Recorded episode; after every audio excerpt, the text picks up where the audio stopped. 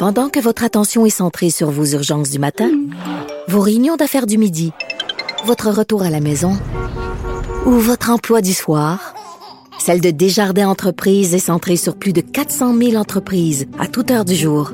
Grâce à notre connaissance des secteurs d'activité et à notre accompagnement spécialisé, nous aidons les entrepreneurs à relever chaque défi pour qu'ils puissent rester centrés sur ce qui compte, le développement de leur entreprise.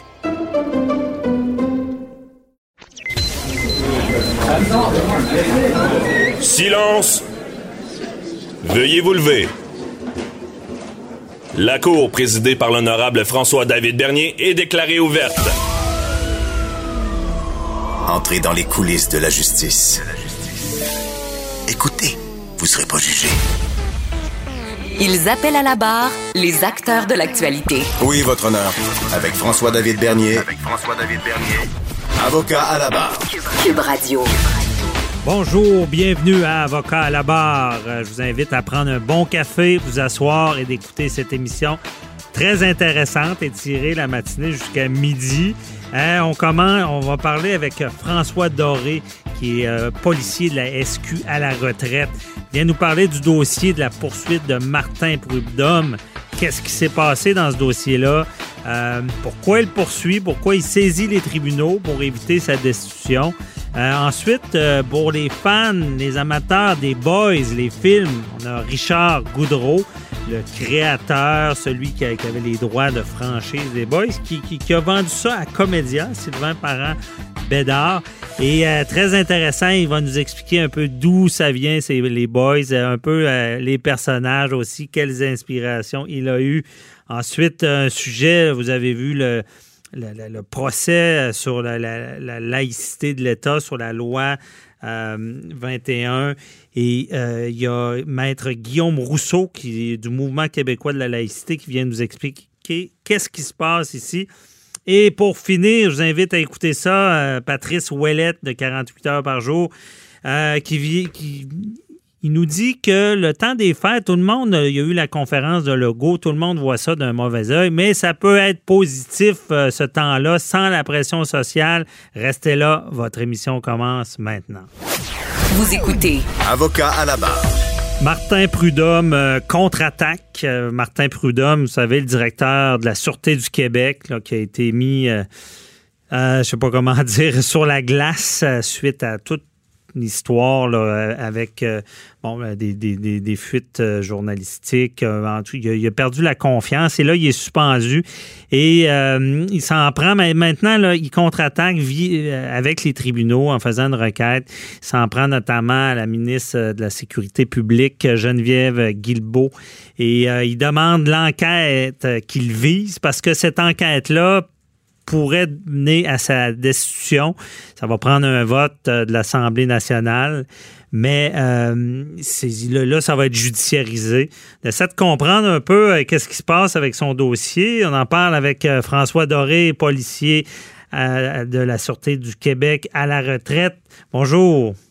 Bonjour, merci de nous recevoir. Merci d'être là parce qu'on a besoin de vos lumières. C'est tout. On peut peut-être rappeler un peu tout ce qui s'est passé. Martin Prudhomme, qui semblait à l'époque être la, euh, ben, on- on- qu'on considérait quelqu'un de confiance parce que il y avait eu au SPVM, euh, ça, ça allait pas bien, on l'avait nommé là, on l'avait retiré de la SQ pour le nommer pour qu'il refasse le ménage. Puis il me semble c'est un policier qui était euh, non poli- politisé. Il a survécu tout le changement des partis. Euh, Et là, tout d'un coup, ça a dégénéré pour lui. Euh, il, a- il a- il aurait fait un appel de trop à, une la procureure en chef. Et là, ça dégénère. Qu'est-ce qui s'est passé? Eh boy, qu'est-ce qui s'est passé? Difficile de déterminer exactement la nature de ce qui s'est passé. Ce qu'on comprend, c'est que, évidemment, on va faire une petite histoire, ou du moins un petit euh, récapitulatif de, de toute l'affaire, si on veut bien. Mhm. Martin Prudhomme n'a pas complété une carrière à la Sûreté après 25-30 ans de service. Jacques Dupuis est venu le chercher pour le, le nommer sous-ministre associé à la sécurité publique à Québec. À la suite de quoi il est devenu sous-ministre, euh, bon, j'en fais policière, sous-ministre. Euh, il a été retourné à la Sûreté pour être le, le- le- le directeur. Il a été prêté au SPVM. Il est revenu à la sûreté et de là, il a été suspendu avec solde depuis maintenant 18 mois. Donc, il a fait, il a fait beaucoup, beaucoup de chemin.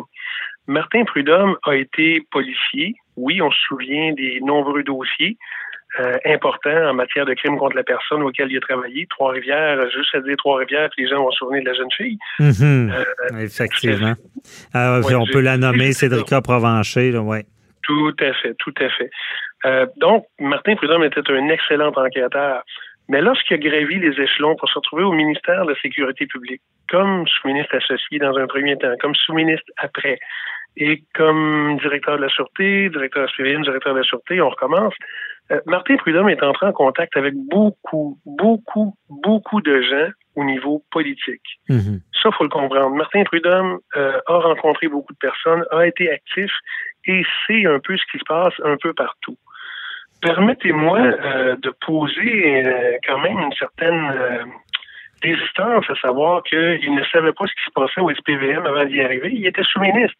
OK. Je pense, je pense que le sous-ministre n'avait pas le droit de ne pas savoir ce qui se passait au SPVM. Il était envoyé là pour faire le ménage. Tant mieux pour lui, c'est beau.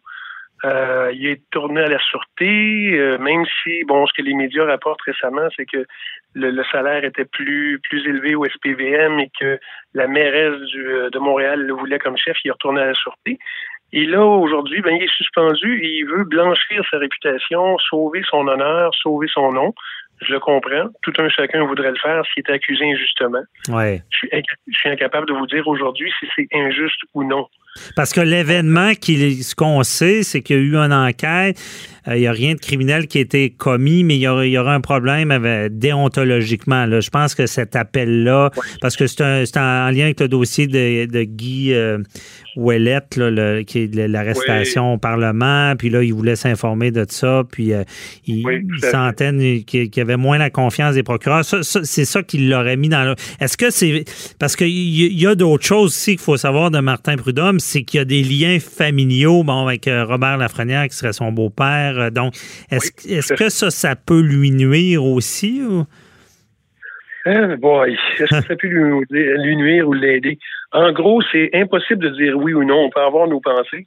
Euh, j'ai côtoyé, j'étais assuré assez longtemps, je l'ai côtoyé assez longtemps, j'ai côtoyé la plupart des acteurs dans ce dans ce milieu-là pour avoir une idée, mais j'ai pas la, la, la, la, la, science infuse, la vérité vraie. Oui, ça mhm. peut lui nuire certainement, et j'ai j'ai personnellement un peu de difficulté à penser que des gens qui travaillent chacun de leur côté, à un moment donné, quand ils se retrouvent dans des occasions euh, familiales, ne parlent pas de dossiers pour lesquels ils ont déjà travaillé. J'en veux pour exemple, ben, évidemment, oui, Robert Lafrenière, oui, de sa fille qui, le, qui est la femme de Martin Prudhomme. Martin Prudhomme, Guy Ouellet, sont des amis. Mhm. euh, à un moment donné, oui, on jase de ces choses-là. Comment en jase-t-on? Ben là, euh, l'avenir le dira peut-être, mais oui, ça semble compliqué. Et je veux bien qu'ils prennent tout ce qu'il y a moyen de prendre pour laver son nom, mais si je peux me permettre de faire un parallèle, Martin Prudhomme se retrouve à peu près euh, au même point où certains hauts dirigeants de la Sûreté euh, mhm. se sont retrouvés, ont été accusés, accusés ou criminels, ont été acquittés et on, recommence, on recommence le procès. Et eux aussi veulent laver leur réputation parce qu'il y en a des gens, c'est pas tout le monde qui sont euh, qui sont des criminels. Ben non. Je suis pas prêt à dire, que tout le monde le sont. Il y a peut-être des policiers qui ont fait des gaffes dans leur vie qui payent pas, ça je suis d'accord. Mais Martin Prudhomme se retrouve dans un peu dans le même oui, dans le même genre où certains hauts dirigeants, directeurs de la Sûreté, directeur général adjoint, d'autres se retrouvent euh, devant la justice aujourd'hui, puis il n'y a rien qui a été prouvé encore. Ouais, mais c'est ça qui, euh, qui c'est là que le bas blesse. Il y, en, a-tu qui ont survécu à ça? Parce que je suis pas sûr même quelqu'un qui qui, sous, qui, qui, a des allégations, mais puis il n'y a pas rien de criminel, mais il y a eu des allégations. Quelqu'un qui, qui, est en, enquête déontologique, euh, il y a, hein? et, et qui a rien au final. Mettons, je ne sais pas s'ils peuvent, dans, dans le cadre politique et policier, survivre à ça et revenir en fonction. écoutez, euh, personnellement, et ça c'est moi-même qui, qui, le pense là, j'ai euh, j'ai un doute là-dessus. Je ne suis pas convaincu qu'il va être en mesure de revenir. Euh, ses intentions peuvent être bonnes. Euh, est-il capable encore de s'entourer de gens de confiance? Ben, ça, je vais lui laisser ça. Mhm. Mais est-il capable de revenir et d'avoir la confiance de l'ensemble des policiers? Ça, d'après moi, c'est un gros point d'interrogation. Parce que c'est difficile, parce que là, il saisit les tribunaux pour stopper ce, ce processus de destruction. Donc, on, on sent qu'il voudrait rester là. là. Ben oui, c'est sûr qu'il veut rester là. Et sinon, euh, combien ça vaut son nom? Mhm. Combien de dollars euh, pour son nom? Si on demande, on lui demande de se retirer? Ouais. Je veux pas, je veux pas prendre parti puis juger quoi que ce soit, parce qu'il y a des choses que je connais pas évidemment là-dedans. Mais Mhm. dans toute cette histoire-là, euh, je pense que ça dure longtemps. Et est-ce qu'on a crié au loup trop vite ou il y a des choses qui ont pas été en mesure d'être démontrées? Mhm. Il y a beaucoup d'informations qui nous manquent. Je pense que je pense qu'on est là. Oui, effectivement. Et euh, le mot, euh, je retiens aussi, crier au, au loup trop vite. Euh, vous êtes peut-être mieux placé que moi pour peut-être analyser ça. Là, on n'a pas la science infuse, c'est sûr, mais est-ce qu'il n'y a pas un problème que, tu sais, je, veux- je veux dire, bon, on, on peut reprocher à un policier certaines choses, on peut enquêter, puis se demander, puis, tu sais, c'est sûr, Oui. bon, il y a des liens familiaux, puis, tu sais, mais je, sais pas, j'ai comme j'ai comme un problème à, savoir que tout ça est déjà sur la place publique, qui a été suspendu. C'est- C'est-tu la norme de dès qu'il y a un problème, on suspend, puis ça devient public, puis on, on gère pas ça en, en vase clos? Ben, vous touchez un point qui est bien important. Généralement, il y a été un temps où lorsque c'était pas des accusations euh, criminelles, ce n'était jamais sur la place publique. Mhm. Jamais, au grand jamais, ça ne se retrouvait sur la place publique. C'était euh, enquêté à l'interne, euh, décidé à l'interne. S'il y avait des accusations criminelles, là, ça devenait public. Ouais. Et ça, il y en a- il y, en a des policiers qui sont passés à travers ça.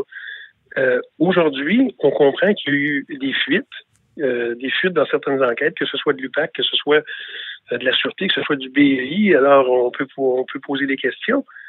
Mais euh, oui, il y a eu des fuites et ça s'est retrouvé pour cette raison-là sur la place publique. Et là, tout le monde peut euh, agir comme étant, euh, bon, faisant partie du tribunal public. Ouais. Ouais, c'est ça. C'est une rumeur. Regarde, quand la vérité devient la rumeur, ben vous le savez aussi bien que moi, quand la vérité devient la rumeur, ça c'est dangereux. Quand la rumeur devient la vérité, pardon, Mhm. ça c'est extrêmement dangereux. Euh, J'ai toujours travaillé sur des faits. Euh, pré- Présentons les faits, puis après ça, on jugera en conséquence. Ben, Euh, on met, on, on met peut-être le doigt parce que si je suis quand même surpris de comprendre que c'est habituellement avant. C'était pas, c'est pas, tu sais que tout ça, tout, ce battage-là, puis on verra si- si- s'il y a de quoi de sérieux ou pas, mais tout ce C'est ça. battage-là, sachant qu'il n'y a rien de criminel, sachant qu'il n'y a pas d'accusation, aurait dû être fait en vase clos et ça aurait pu permettre de sauver justement sa réputation. Je pense qu'on. On a mis le doigt sur le problème. C'est un peu ça. Ben, ça, ben, ça se peut, ça se peut fort bien. C'est que les choses deviennent publiques avant que ça soit, Mhm. avant que ça devienne factuel. Et c'est là où tout un chacun peut décider quels sont les faits sur lesquels il se base pour juger. Mhm. Et ça, c'est terrible. Ça, dans, dans toute situation, ben, vous le savez. Ouais, ouais. En tout cas, puis on a vu malheureusement, c'est d'actualité. On a vu euh, avec l'UPAC, on a vu le, le procès Normando, les fuites ont été euh, au cœur de, de ces débats-là, de ces problèmes. Bon, euh, je ne sais pas, on, aura- on se reparlera peut-être.